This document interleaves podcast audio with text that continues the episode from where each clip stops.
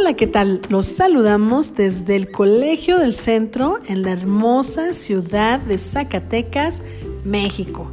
Como siempre, les da la bienvenida la Madre Lupita Cabral. Yo soy Flor Salmón y tú estás en Conéctate Corazón. Comenzamos.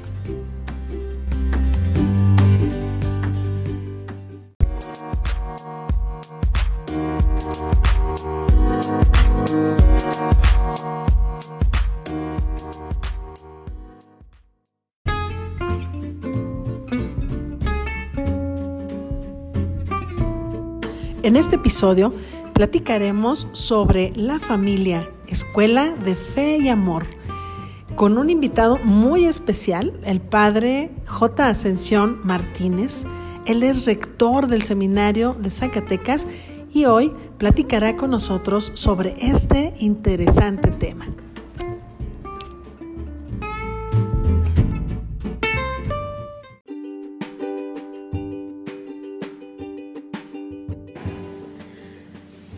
Pues bien, en esta noche nos acompaña una persona muy querida para nosotros en el Colegio del Centro.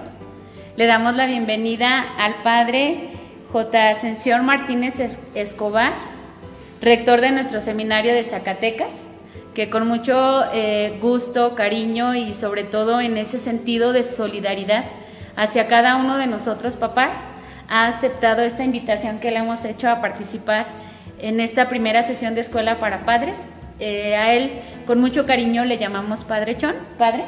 Le damos la bienvenida, gracias por estar con nosotros. Es eh, muy querido por toda nuestra familia jadilopista y de manera muy especial por el Colegio del Centro. Gracias por acompañarnos de manera espiritual en, en diferentes momentos de la formación que tenemos con nuestros niños, con los adolescentes, los jóvenes y ahora también con nuestros papás. Bienvenido, Padre. Gracias, muchas gracias. Gracias a usted, Madre Lupita, gracias a las hermanas de esta comunidad del Colegio del Centro, también desde luego al maestro Brando, que siempre nos acompaña, a la maestra Florecita, que está también con nosotros, muchas gracias, y desde luego a todos ustedes, papás y tal vez alumnos que estén en este momento siguiéndonos en esto que es la primera sesión de escuela, de escuela para padres de familia. Muchísimas gracias.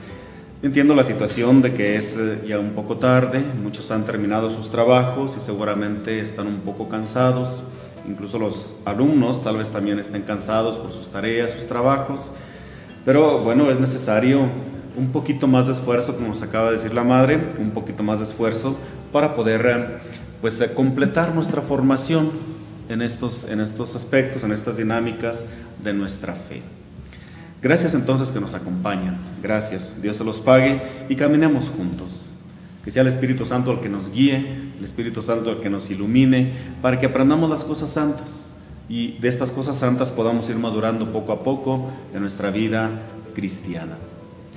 Escuchaba ahorita a la madre Adela que nos decía en la formación de los hijos, de sus propios hijos, pues cada uno tiene sus propios proyectos, su propia forma de entender eh, la educación de los niños, la educación de sus hijos.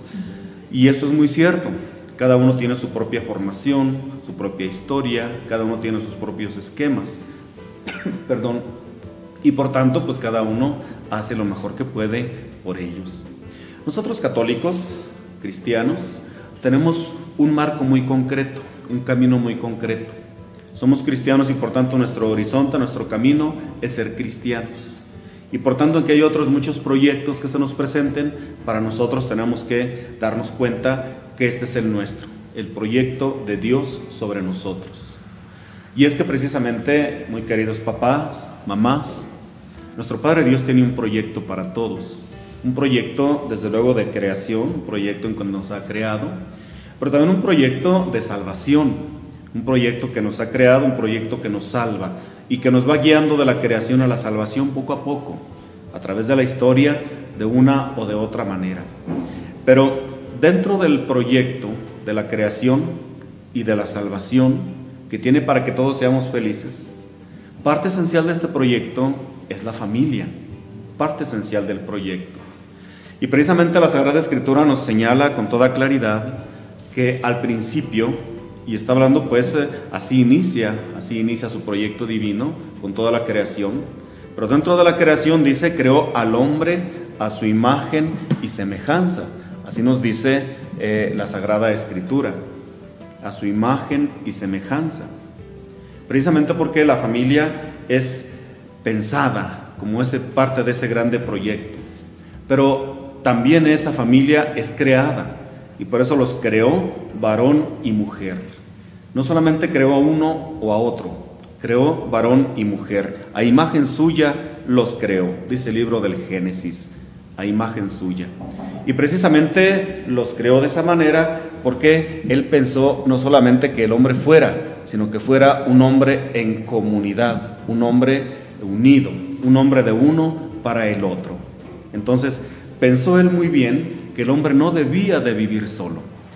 Pensó entonces en crear al hombre y a la mujer uno y otro, con necesidad de hombre para la mujer y con necesidad de la mujer para el hombre.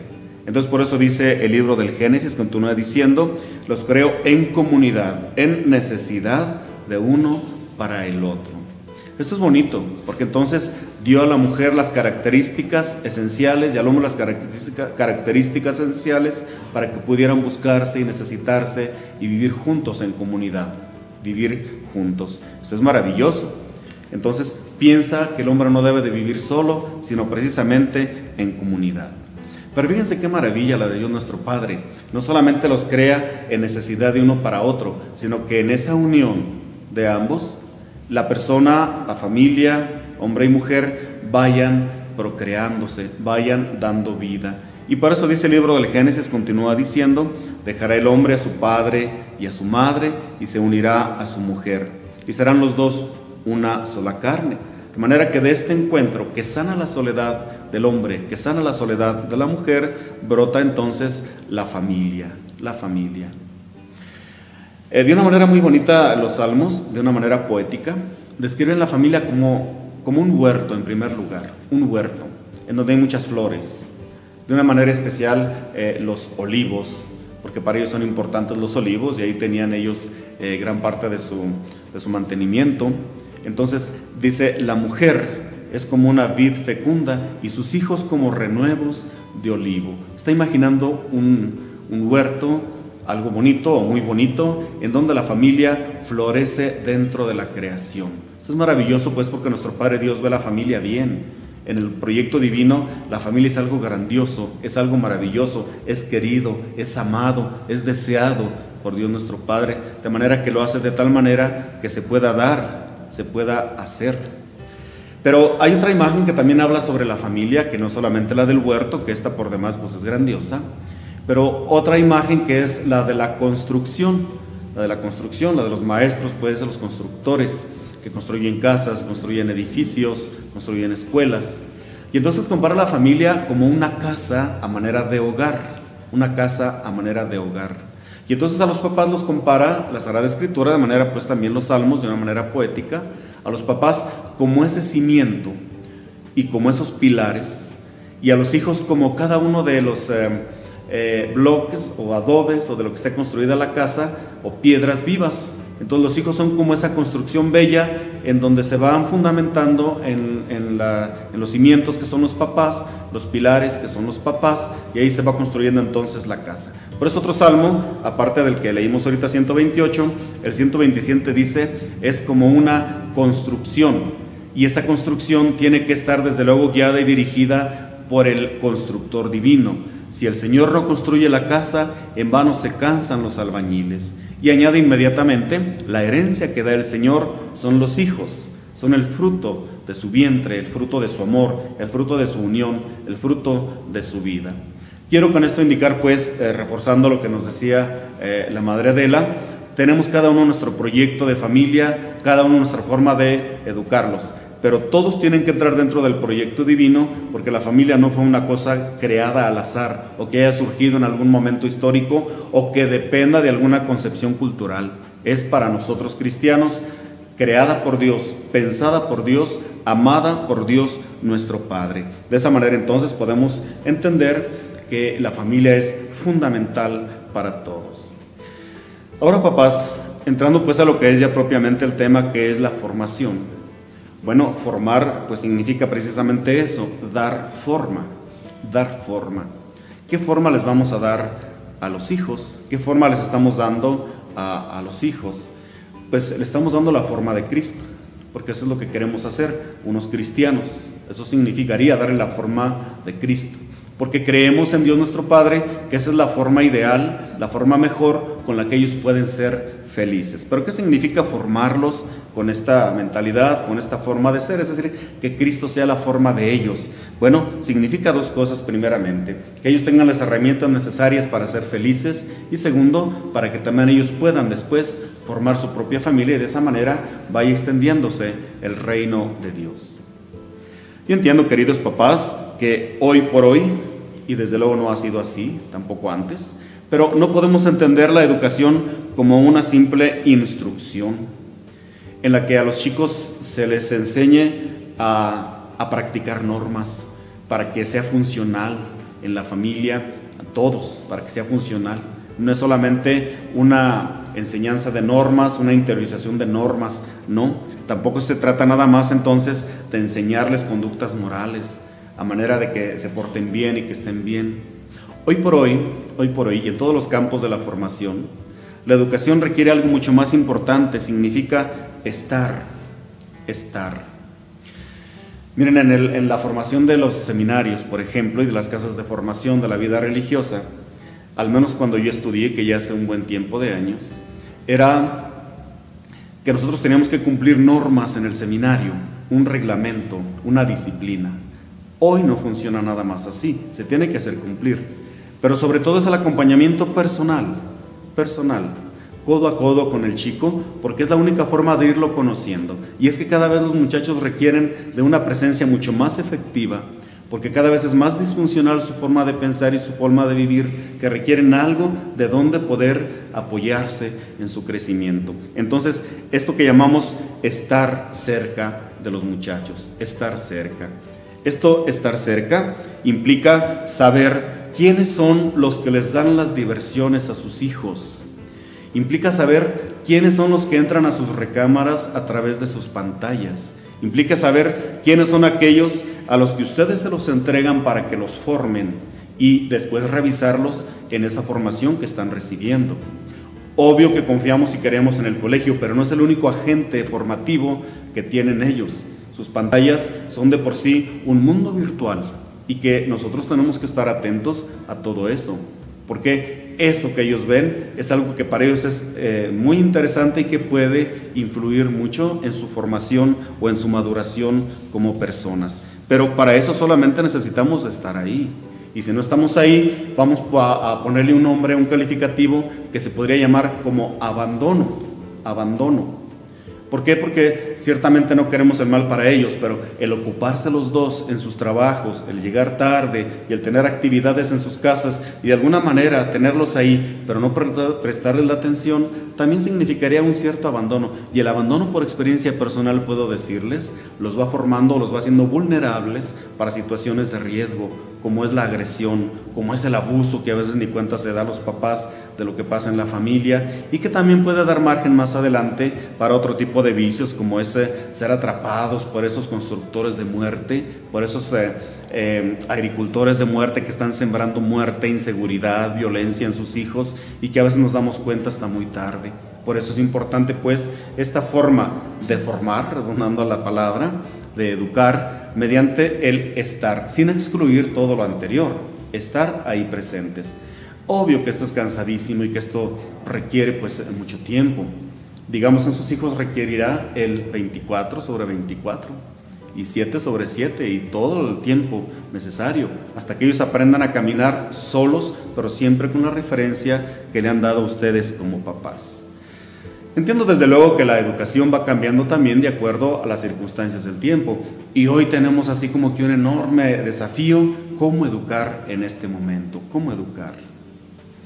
Yo no sé si ustedes recuerden, papás, al menos los que ya tenemos un poquito más de edad, había en el radio, porque bueno, pues eran los eh, aparatitos que eran más comunes en las casas, eh, los radicitos que se prendían ahí todo el día y ahí estaban jalando a ellos, ¿verdad?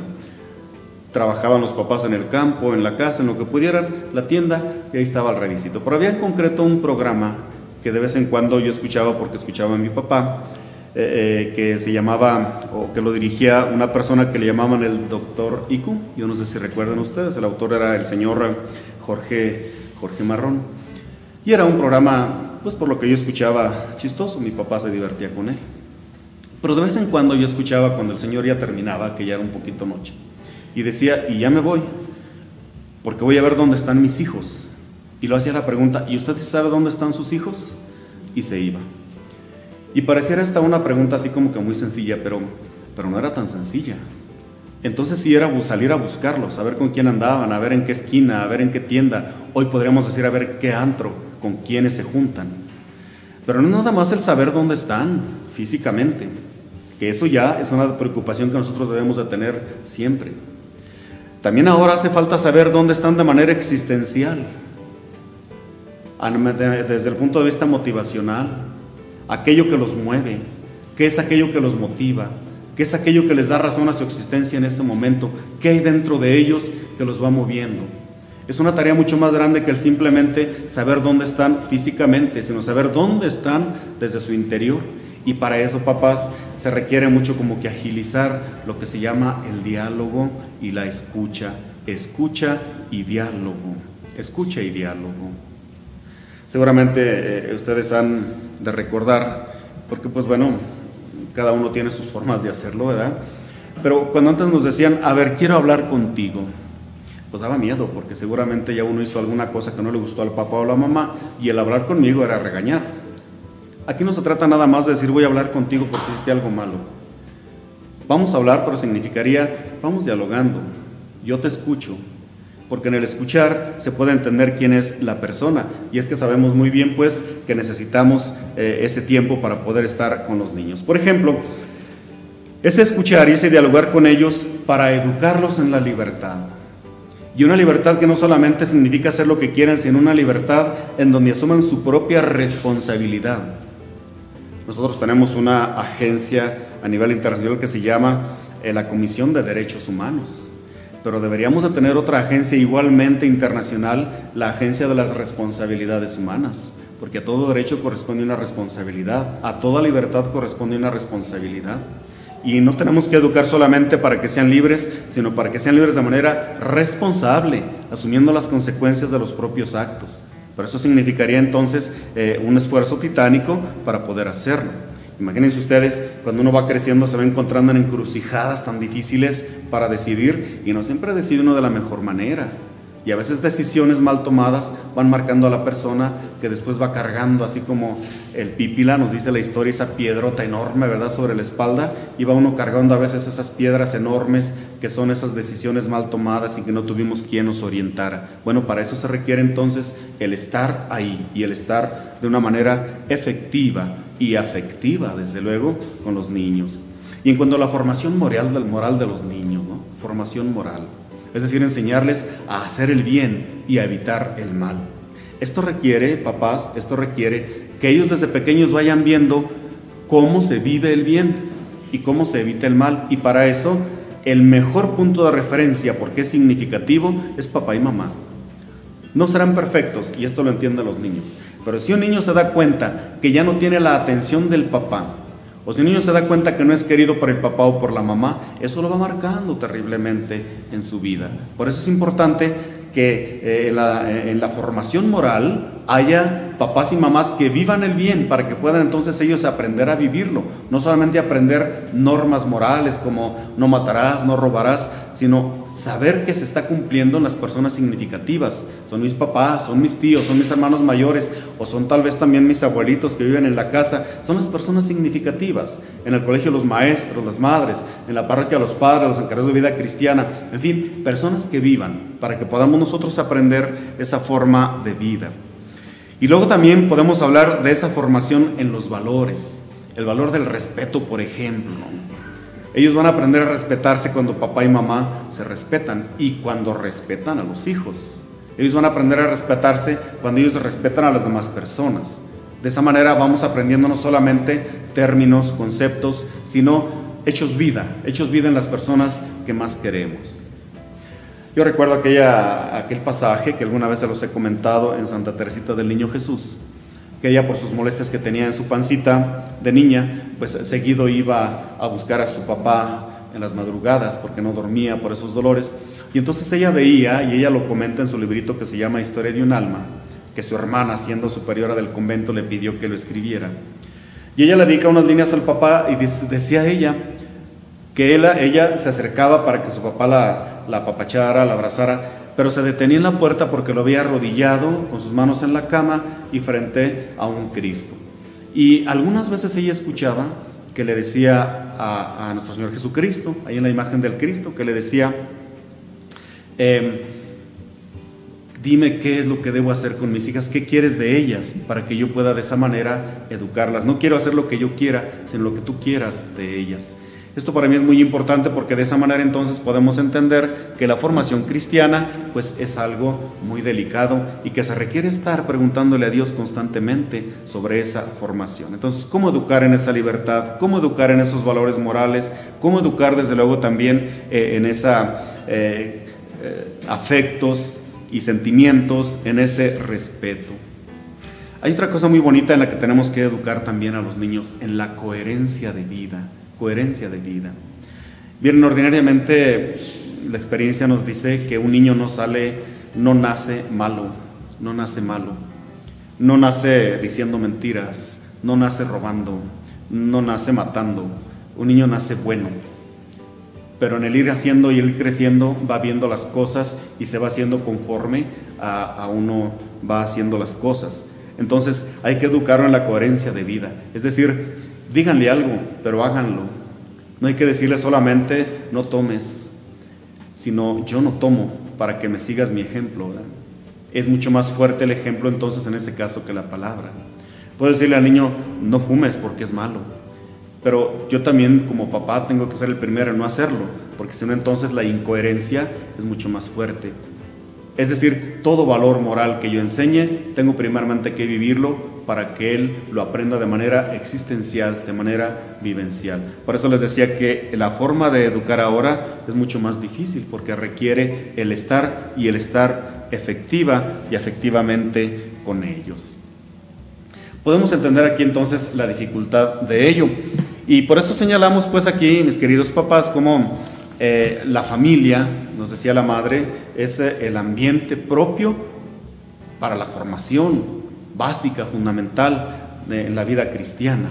No solamente en los demás valores humanos, que claro que lo es, pero vamos ahora a enfocarnos un poquito más en lo que es la vida cristiana. Y eso se da en la familia. La familia es la primera escuela de los valores. La familia es la primera escuela.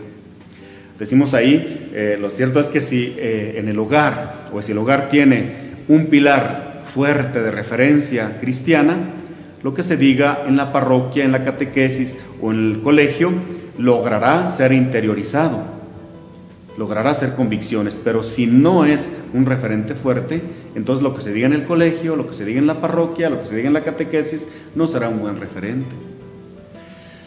Trabajando en la catequesis, este, nos encontrábamos pues entonces con muchos niños eh, en los centros de catecismo parroquiales, en donde pues sí se les enseña a los niños, por ejemplo, santificar los días festivos. Y una forma de santificar el día festivo, una forma era ir a la Santa Eucaristía todos los domingos. Pero ellos mismos a veces expresaban, es que mi papá y mi papá no, mi papá y mi mamá no van y no van porque están cansados, porque prefieren lavar, porque prefieren planchar, porque prefieren salir al parque como familia. Entonces, lo que se enseña en la catequesis no tiene, no tiene mucha fuerza porque en la familia no se vive. Y allí es la fundamental, ahí es lo fundamental en la familia. Si no, entonces vamos a, andar mal en nuestra formación. O vamos a crear dobles personalidades, a crear dobles personalidades, dobles moralidades, en donde eh, hay que ir a la parroquia, sí, pero no es tan fundamental, es más fundamental estar acá. En fin, yo creo que tendríamos entonces que tener en cuenta que es importante la formación cristiana en la familia. Si Cristo pues no es importante en la casa, eh, la fe no echa raíces y esto para nosotros pues es fundamental. Eh, queridos papás, entonces, ¿cómo poder hacerle para hacer esta formación cristiana? Yo quisiera presentarles algunas cosas muy sencillas, muy sencillas, que no son nada difíciles en este momento. Eh, ¿Qué cosas podemos presentar para que pudiéramos ayudarnos? Miren, este tiempo de pandemia eh, nos ha desestructurado, nos ha desestructurado. La inseguridad y la violencia en la sociedad nos está desestructurando, porque ya en cualquier esquina encontramos la violencia. Escuchamos eh, el sonar de las armas de fuego. Hay comunidades que han sido desalojadas por estos grupos que están atentando pues contra la libertad de las personas, contra la vida de las personas. Esto ha desestructurado la sociedad. No tenemos una estructura firme sobre la cual caminar. Entonces tenemos que darnos cuenta de eso y empezar a reconstruir desde Cristo nuevamente esa estructura que dé referencia al crecimiento, que dé referencia a la formación, porque en último término el objetivo de la educación cristiana es que sus hijos sean santos y ser santos significa ser felices, ser libres, ser espontáneos, ser creativos, ser completamente personas de bien para ellos mismos y para los demás. El objetivo es entonces seguir a Jesucristo que nos ha liberado desde la cruz para que seamos libres. Y esto pues tenemos que hacerlo poco a poco desde nuestra formación eh, en la vida cristiana. Eh, el modo más eficaz es que experimenten ellos su vida cristiana como parte de su crecimiento, mediante una experiencia profunda de fe, una experiencia profunda de fe, una experiencia profunda de amor, una experiencia profunda de ser queridos, llamados por este Dios bueno que nos ha creado. Bueno, ¿cómo podemos hacer esto? Eh, pues de las cosas sencillas, miren, por ejemplo, podemos empezar con esto. Hablar de Dios en la familia desde lo más elemental significa enseñarnos a persinar, a levantarnos y al acostarnos. Esto no creo que sea muy difícil hacerlo. No a la carrera, porque es cierto que a veces cuando vienen o venían los chicos al colegio, pues venían persinándose en el camino, en el carro, en la camioneta, porque se levantaron tarde y mientras les ponen el, uniforme y los peinan y los zapatos y en el carro los vienen persinando. Pero yo creo que conviene ahí mismo dejarle un tiempecito, si es que es importante para nosotros la vida cristiana. Despertar y encomendarnos a Dios, al menos persinarnos. Esto podríamos hacerlo en casa y enseñárselos a los chicos, enseñárselos a los niños. Esto de alguna manera va haciendo conciencia en ellos de que es importante eso, sobre todo los pequeñitos. Hay una acusación muy grande entre, eh, sobre todo las mamás, de que ya los hijos crecen como adolescentes y ya no las acompañan ni a rezar, ni a misa, y a veces hasta se vuelven contrarios a la religión. Pero no importa, importa que desde pequeños vayamos poniendo pues estos valores esenciales y fundamentales eh, en, la, en la familia. ¿Creen que se puede hacer eso? Miren, enseñarlos a persinarse desde pequeñitos, a juntar las manos, a enseñarles por qué nos estamos persinando. Yo recuerdo en la familia judía, la educación no se daba en la casa. Y había unos esquemas muy bonitos. Y decía así, si tu hijo te pregunta, ¿por qué haces esto? Tu papá dile de manera clara, ah, porque tenemos un Dios que nos ha creado y fuimos esclavos y empezaba a darles toda la catequesis ahí en la casa. Y no una vez, sino otra, otra, otra, otra, muchas veces. Entonces, eh, hay que empezar con lo más elemental. Podríamos decir, es que esto es muy sencillo de darse. Sí, pero no es necesario o no es suficiente o más bien no debemos suponer las cosas. Es mejor hacerlas. Empezamos con eso, es una cosa sencilla de hacerse. Otra cosa muy sencilla que podríamos hacer también en, la casa y que nos puede funcionar de manera muy bien. Por ejemplo, dar los buenos días a los niños, pero añadiendo, añadiendo nuestras palabras cristianas. Por ejemplo, buen día te dé Dios.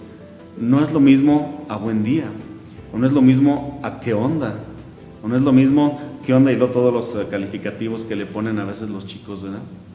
Yo creo que es bueno aprender a decir muy buenos días te dé Dios. ¿Cómo amaneciste? O también cuando se va a salir de la casa, Dios te ayude. Dios te ayude. A veces que yo pasaba por el colegio, veía que las mamás dejaban a los niños y cuando se estaban bajando los niños, las mamás los persinaban. Eso era bonito, pero hay que hacerlo todos para poder seguir fundamentando, construyendo esa estructura que se nos está resquebrajando. Entonces, ¿cómo ven? También podría ser bueno eso. Hay en las comunidades, en las comunidades parroquiales, seguido se oye sobre todo a las personas mayores, Buenos días le de Dios, Señor, buenos días le de Dios, Señora. Estaban dando a Dios en el buen día. Esto era encomendarlos a Dios. Esto era de gran trascendencia o sigue siendo de gran trascendencia. Como ven, no son cosas así de aprender grandes dogmas, ¿verdad? Es algo muy sencillo. Podremos entonces también, por ejemplo, empezar a bendecir los alimentos. Yo sé que se los enseñan en el colegio, pero hay que hacerlo. Tal vez no coman todos en los tres o los dos eh, comidas que den al día, pero al menos dejar una para estar toda la familia.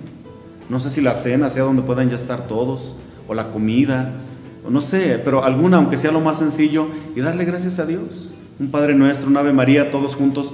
¿Por qué? Porque hay que darle gracias a Dios por lo que nos da. Hay que empezar a enseñar o hay que continuar enseñando eh, esa visión cristiana de fe. Supongo que eso es algo esencial e interesante en nuestra familia. Preguntar a los hijos entonces cómo les fue en el día eh, y encomendarles a Dios sus trabajos o también ayudarles a resolver sus conflictos, viene sobre todo cuando ya empiezan en las preparatorias o preparatorias o universidades, donde hay materias que de por sí a veces atentan contra la religión, contra los principios morales, contra las costumbres sanas, por ejemplo el matrimonio o por ejemplo la equidad de género, cosas de, de, a veces alto riesgo, pues hace falta a veces interesarse por ellos, qué viste, cómo estás, a veces ellos quieren hablar y no los escuchamos. Esto es muy importante el escucharlos, porque de esa manera podemos resolver grandes dudas que si no se las resolvemos puede causarles grandes conflictos en su vida grandes conflictos y luego a veces podemos también ser causa nosotros por no escucharlos, pues de eh, eh, provocarles en ellos infelicidades, ¿verdad? Infelicidades. También otra cosa muy importante, la celebración de los, de los domingos, la Santa Eucaristía. Cierto que eh, se presentó de pronto muy cómodo la Eucaristía por las pantallas, Claro, no se podía participar en la Eucaristía, teníamos que ser obedientes en unas autoridades, pero ya podemos participar en la misa de manera presencial, ya podemos. ¿Por qué no llevar toda la familia? Que ya no me quieren seguir, bueno, pues ustedes, papás, juntos se presentaron ante Dios a recibir la bendición, pues juntos hay que continuar y juntos hay que acabar. Porque, ¿cómo vamos a saber los hijos que para los papás es importante la Eucaristía, que es importante Dios? si no van a misa, si no lo frecuentan, si no lo buscan. Es importante. Desde luego ya no hablemos de los signos cristianos en la casa, como por ejemplo el Cristo que tiene que estar en la sala, la imagen de la Santísima Virgen María, la Sagrada Escritura, cosas que son elementales como signos cristianos que nos hacen ver que ahí está nuestro Dios con nosotros. En fin, todas estas cosas elementales yo creo que son importantes tenerlas en cuenta para eh, afianzar esta estructura que se nos ha estado resquebrajando. Por ejemplo, ya viene la Navidad. Bueno, vienen también fiestas eh, populares como el Día de los Fieles Difuntos, que ahora lo hemos convertido en el Halloween, pero para nosotros es la celebración de los fieles difuntos. Por ejemplo, viene también, eh, bueno, hablamos de la Navidad, pero también de la fiesta de la Virgen de Guadalupe. Hay que celebrarlas cristianamente, ¿no? Poner su nacimiento en la casa y rezar al menos un día o dos días el Santo Rosario, pues ahí al menos el día de la Navidad. Esas convivencias familiares están muy buenas, pero que no se nos olvide que el motivo de la fiesta es el nacimiento de Cristo, por tanto hay que tenerlo en el centro. Hay que celebrarlo primeramente a Él y que eso dé sentido a toda la demás convivencia familiar. En fin, todo eso yo creo que sería importante entonces reavivarlo, reactivarlo, para que de ahí empecemos a, a empezar a construir esto que es nuestra vida cristiana, nuestra vida cristiana como una estructura. Bueno, voy a dejarlos un poquitito descansar y vamos a escuchar un himno a la familia, así muy bonito, un canto que vamos a, a escuchar.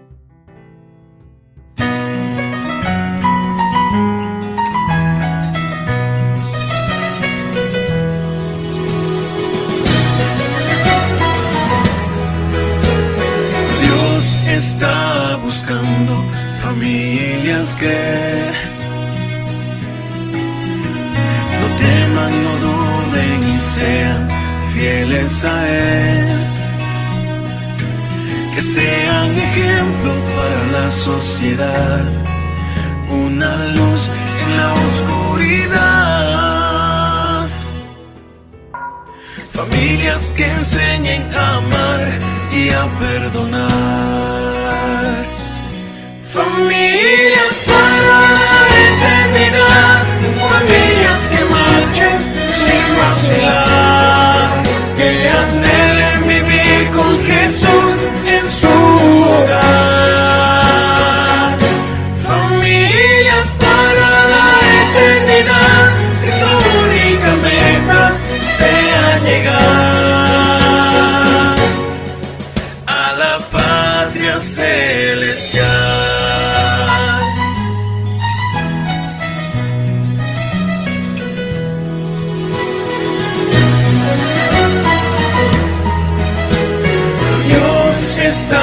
buscando familias que deseen con su corazón vivir con Él.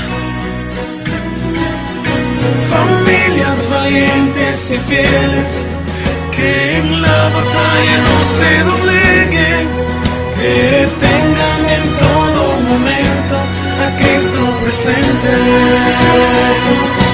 Familias para la eternidad, familias que marchen sin vacilar, que anhelen vivir con Jesús en su hogar.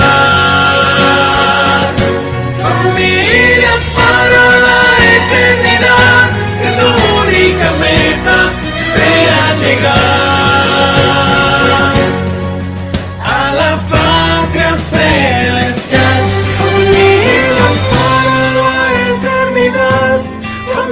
que marchen sin vacilar, que anhelen vivir con Jesús en su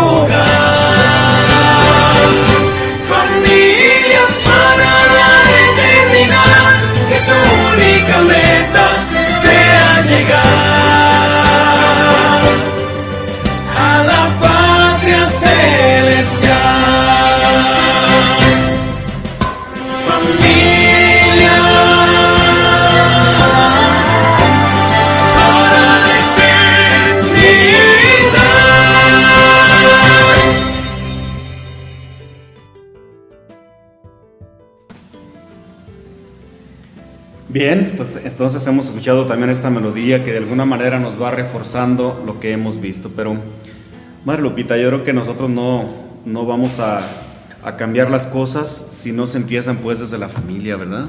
Yo creo que somos conscientes de que todo este resquebrajamiento de la estructura cristiana y también social, pues eh, no nos la van a solucionar de fuera, ¿verdad? No, Padre, necesitamos hacer un trabajo de comunión, de conjunto para poder nosotros pues dar lo que esté de nuestra parte, pero sí también recibir el apoyo de, de las familias, de otras instituciones que van formando parte de la formación integral de los niños, de los jóvenes hoy en día. Sí, y es que, pues, todo sale de la familia. Son, somos parte de una familia. De cómo nos formen la familia, pues dependerá gran parte de la transformación de la sociedad, ¿verdad? Sí, sí, sí.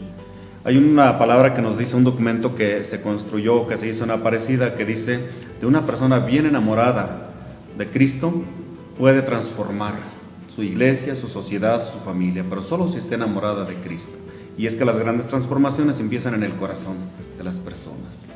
Sí, Padre, sí, por eso papás, mamás que nos están siguiendo a través de la transmisión, vamos apostando por el bien de nuestros niños. Yo creo que todos queremos lo mejor para ellos y juntos y con la ayuda de Dios podemos lograr. Hay que pedirle a Dios la sabiduría, la gracia que necesitamos para poder orientarlos y sobre todo acompañarlos.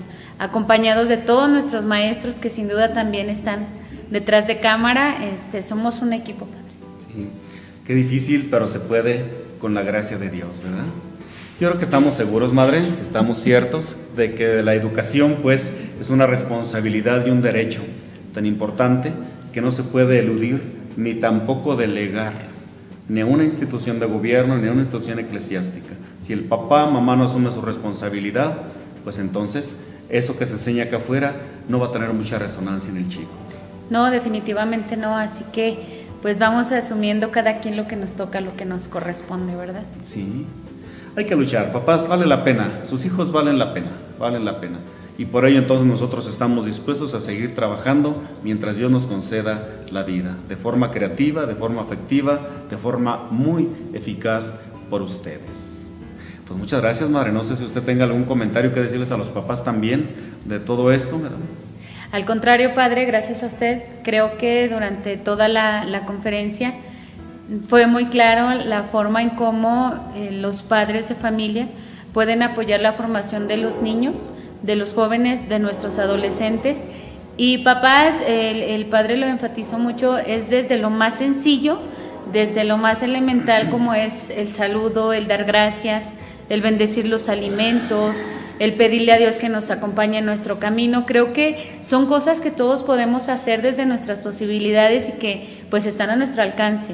La pandemia nos ha llevado a vivir otro momento diferente, pero lo más importante sigue siendo el ser humano, la persona, nuestro Padre Fundador, siempre eh, pone al centro al ser humano para poder luego llegar a darle el amor de Dios.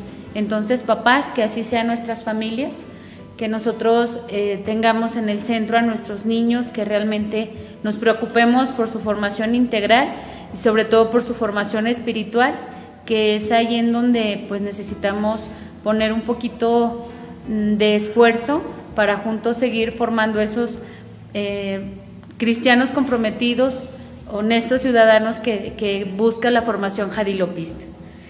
No sé si tengamos por ahí algún, algunos comentarios en el chat que este, nos puedan poner en pantalla y de antemano pues agradecerles a todos ustedes que nos están acompañando. Es un tiempo que es bueno invertirlo para pues para tener este tips para acompañar a los niños y de una forma muy clara.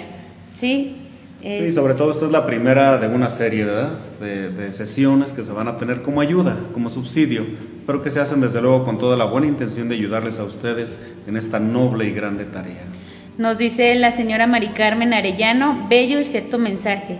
¿Cuántos nos ¿Cuánto nos necesitan nuestros hijos y cuánto necesitamos a Dios? Sí, papás, los adultos necesitamos mucho de la sabiduría de Dios, de eh, llenarnos del amor de Dios, para poder transmitirlo.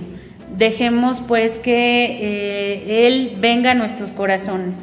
La señora Ileana Cuenca, muy bonita plática y muy claras las recomendaciones. Somos el ejemplo de nuestros hijos. Gracias Padre por, por brindarnos este espacio, por atender a esta invitación que pues con gusto le, le hicimos y que usted responde. La señora Angie Mendoza, muy bonito mensaje. Tenemos que estar con nuestros hijos en todo momento y más que nada estar muy atentos a sus dudas. Así es, papás. No hay mejores guías para sus hijos que ustedes.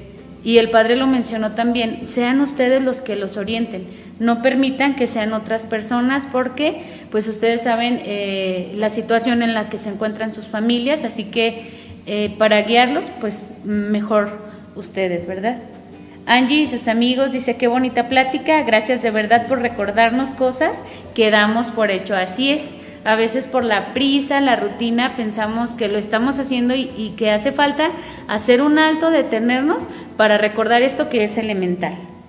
Ana Belém de la Cruz, muy interesante y enriquecedora plática. Muchas gracias por darnos esta oportunidad de aprender a fortalecer nuestra familia. Muchas gracias, Padre. Gracias. Sí, pues Queridos papás, bueno, un último comentario. Gaby Nats, gracias por esta plática, muy buen mensaje. La educación básica es muy importante. Saludos con cariño, la familia Durán. Náteras eh, son los papás de las gemelas de Quinto A. Pues bien, padre, este, sin duda que pues tenemos más comentarios por ahí durante la conferencia fueron este, haciendo también algunos comentarios en donde recuerdo que uno que decía la señora Tere, me parece, de cómo es importante pedir a Dios su sabiduría. ¿Para qué? Para guiar, orientar y acompañar cada una de las etapas que están viviendo los niños en las diferentes secciones que tenemos, desde preescolar hasta prepa y sobre todo pidamos la sabiduría también para todos los maestros, las hermanas religiosas que estamos en el colegio, para hacer este trabajo de equipo, Padre. Pues muchísimas gracias, este Padre. Eh, le mandamos este, desde casa, los papás le, le regalan un abrazo, un aplauso. Gracias por acompañar este proceso de formación, ahora de una manera diferente, que así siempre lo vemos en la Eucaristía, pero hoy nos acompañó aquí en la Escuela para Padres. Y Padre, pues sabe que eh, de antemano tiene nuestro cariño, nuestras oraciones. Y por aquí nos vamos a seguir viendo en otros momentos. Primero Dios y muchísimas gracias a ustedes. Sepan ustedes que ya hemos cambiado la oración por las vocaciones desde el seminario para que en cada misa se pida no solamente por los sacerdotes y los religiosos, sino también por matrimonios santos. Así le pedimos a Dios, danos matrimonios santos, danos eh, personas comprometidas desde sus hogares, desde sus casas, desde sus trabajos. Entonces hemos ya puesto la oración para pedir también por ustedes. Y quiero agradecerles entonces que nos hayan permitido entrar hasta sus hogares a través de su pantalla. Gracias, maestro eh, Brando, Dios se lo pague. Maestra Florecita, muchas gracias. Y aquí están también las madres, miren la madre Adela, también está aquí presente, la madre Marta, la madre Leti, también están aquí. Y desde luego, pues la madre Lupita, que estamos viendo ahorita, ¿verdad? También en nuestra pantalla. Dios se los pague y muchísimas gracias. Y si me permite, puedo darles la bendición ya cuando usted Sí, me lo sí, padre. permita, para Adelante. que nos encomendamos a la Virgen María. Dios te salve María, Llena eres de gracia, el Señor es contigo. Bendita eres entre todas las mujeres, y bendito es el fruto de tu vientre Jesús. Santa María, Madre de Dios, ruega por nosotros los pecadores, ahora y en la hora de nuestra muerte. Amén. Gloria al Padre y al Hijo y al Espíritu Santo. Como era en el principio, ahora y siempre, por los siglos de los siglos. Amén. Sagrado Corazón de Jesús, En ti confío. Santa María de Guadalupe, Ruega por y la nosotros. bendición de Dios Todopoderoso, Padre, Hijo y Espíritu Santo, descienda sobre ustedes, sobre sus hogares y permanezca para siempre. Amén. Alabado sea Jesucristo. Por los siglos de los siglos. La educación es una herramienta primordial para construir tu futuro. Una institución católica de formación integral, formadora de valores que propician el encuentro con Cristo vivo. El Colegio del Centro. Amor y misericordia son los fundamentos jadilopistas. Además de una excelente calidad académica, en Colegio del Centro nos preocupamos por brindarte una educación integral, por lo que contamos con una gran variedad de actividades deportivas, artísticas y culturales para ti.